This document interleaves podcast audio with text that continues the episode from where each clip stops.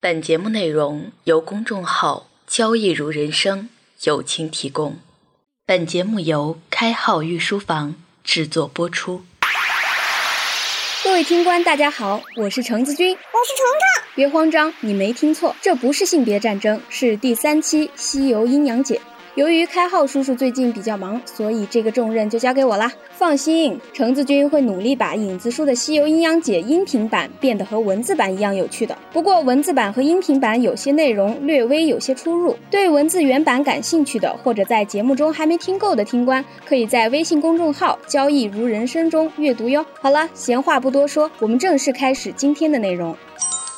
上篇开号书讲了齐天大圣闹天宫，这次我们来讲八到十二回佛祖之徒整装待发。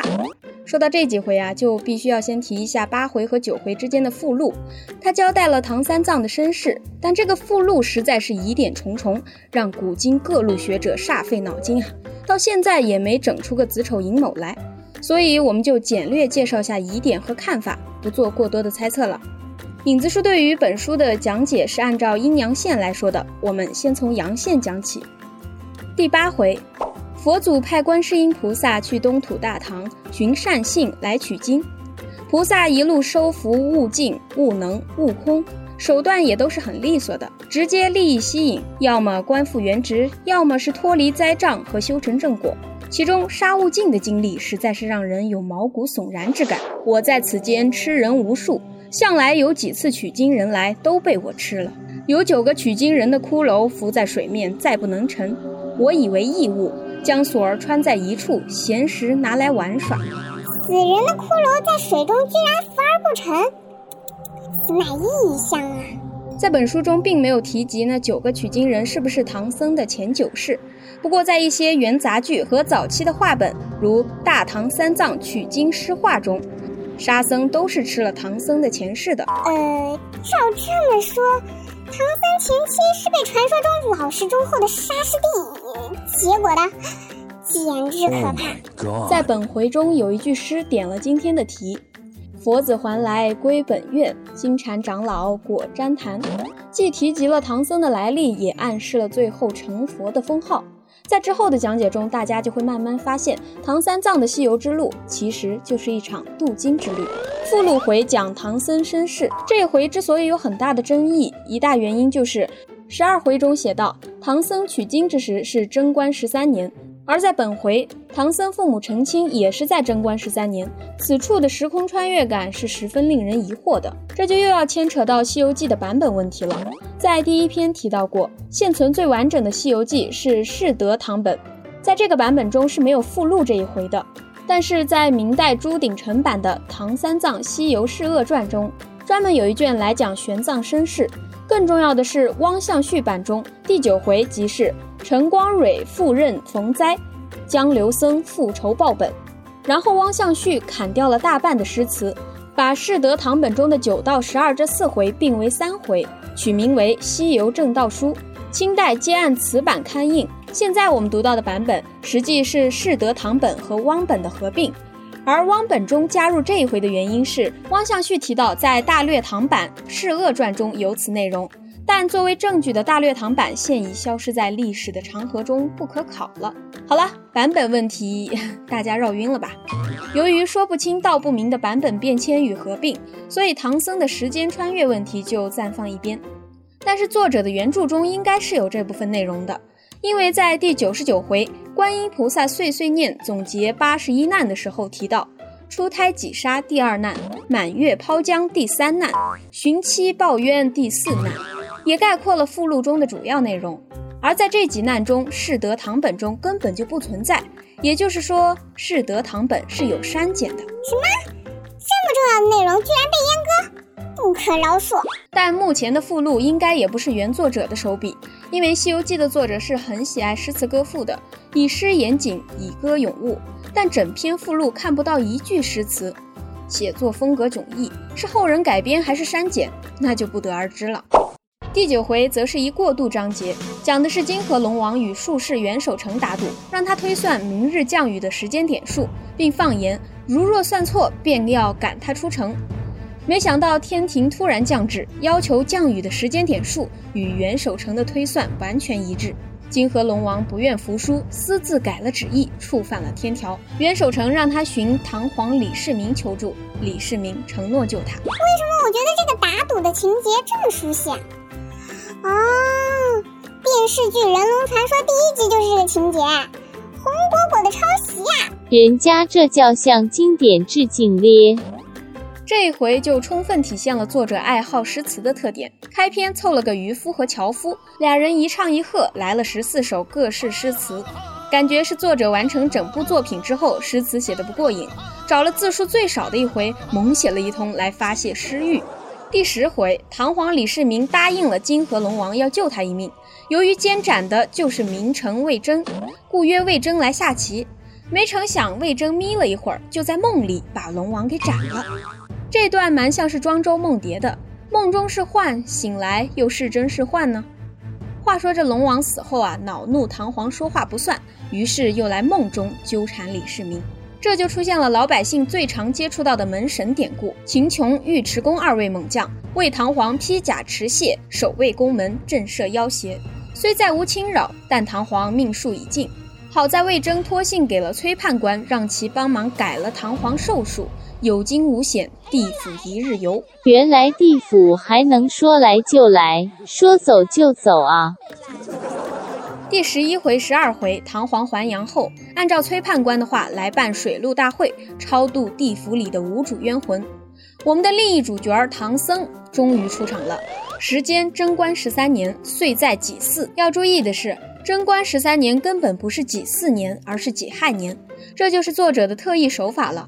表达了此乃小说家言，并无亵渎圣僧之意。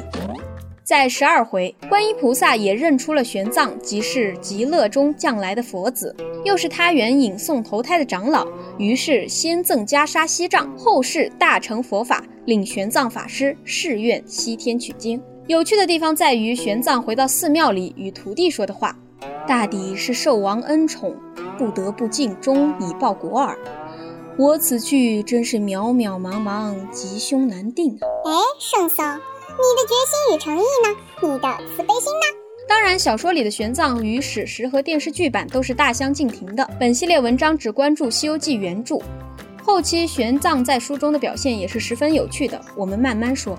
接下来我们来讲一下阴线。由于这一部分取经活动还未开始，悟空与三藏也没有相遇。内丹术的暗线并没有展开，所以我们在本部分聊了几个有趣的问题：一、唐僧的父亲是谁？这一点本应毫无疑问，但不知道什么时候出了一些推理，愣是把唐僧的父亲说成了杀害其父的水贼刘洪，真是滑天下之大稽。开脑洞也是要有基本法的，不能与原著内容矛盾是最起码的要求。影子叔大概看了一下那种说法，关键是唐僧母亲怀孕的时间。原著里，在唐僧父母赶路过程中，用了一句“途路艰苦，小行夜宿，不觉已到洪江渡口”。虫虫，我问你，这句话是什么意思呀？啊，小行夜宿啊，这大概是指辛苦的走了一天，然后到了渡口。虫虫果真厉害，和那种说法错的一样一样的。孩子呀，语文没学好啊。小行夜宿形容的是旅途奔波劳苦，不是真的指一天的时间啊！要这样，千里冰封，万里雪飘该怎么办啊？嗯，唐僧父母的整个旅程，从长安经西安，到其父陈光蕊家乡海州经江苏连云港，再到江州经江西九江。我影子叔还专门测量了一下，即使是走直线路程，也要一千五百多公里，途中还因陈光蕊母亲疾病有耽搁。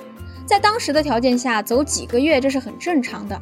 陈光蕊被贼人杀害之后，又三个月，孩子方才出生，时间方面完全合理。原著中还有若干描写，母子相认之后，唐僧母亲说：“你将我的书递与外公，叫外公奏上唐王，统领人马擒杀此贼，与父报仇。”玄奘去寻祖母，婆婆道：“你声音好似我儿陈光蕊呀。”玄奘道：“我不是陈光蕊。”我是陈光蕊的儿子。当祖母眼睛复明之后，婆婆屈了小和尚道：“你果是我的孙子，和我的儿子光蕊形容无二。为什么我有种被占了便宜的感觉啊？你的感觉越来越准了呢。如此多的证据皆视而不见，一门心思琢磨那些歪门邪道去吸引眼球，基本上不是蠢就是别有用心。这也是玩弄阴谋论人群的两大分类。二，下面我们来看一下玉皇大帝是谁。民间自有许多传说，我们讲西游就看西游。第七回中，如来佛祖说道：“他自幼修持，苦力过一千七百五十劫，每劫该十二万九千六百年。那么，通过乘法可以得知，玉帝出生于二点二六亿年前，三叠纪晚期，恐龙开始统治世界的时候。哈，我们是龙的传人，好像又多了条例证。三，王母娘娘是谁？民间传说里，她和玉皇大帝是一对，但在正统道教神话体系中。西王母是先天阴气凝聚而成，是所有女仙之首，掌管昆仑仙岛；对应的所有男仙之首，先天阳气凝聚而成的东王公，其掌管蓬莱仙岛。而玉皇大帝为群仙之首，众神之主。西王母的出现比玉帝还要早，因此两人并不是夫妻。我说呢，小时候看牛郎织女的故事，王母娘娘老是阻止他俩在一起，我还以为是只许玉帝王母堂而皇之。不许牛郎织女恩爱爱呢。不过如此看来，可能是单身老女人的嫉妒心啊。重重不愧单身那么久，懂得真多啊。四，谁吃了唐僧肉？众所周知，整部《西游记》，唐僧是有惊无险的，众多妖怪都没吃上那长生不老的唐僧肉。但是在附录一回里，他的生身母亲殷温娇为避贼人，将玄奘抛江时。将此子左脚上的一个小指用口咬下，以为祭宴，成为整部《西游记》里唯一吃过唐僧肉的人。但最后忍辱负重多年，大仇得报以后，毕竟从容自尽，令人唏嘘啊！Oh my god，这种标记方式真真特别。好了，本期节目到这里就结束了。欲知后事如何，请听下回分解。解读第十三至第十七回，星源归正出山，敬请期待哦。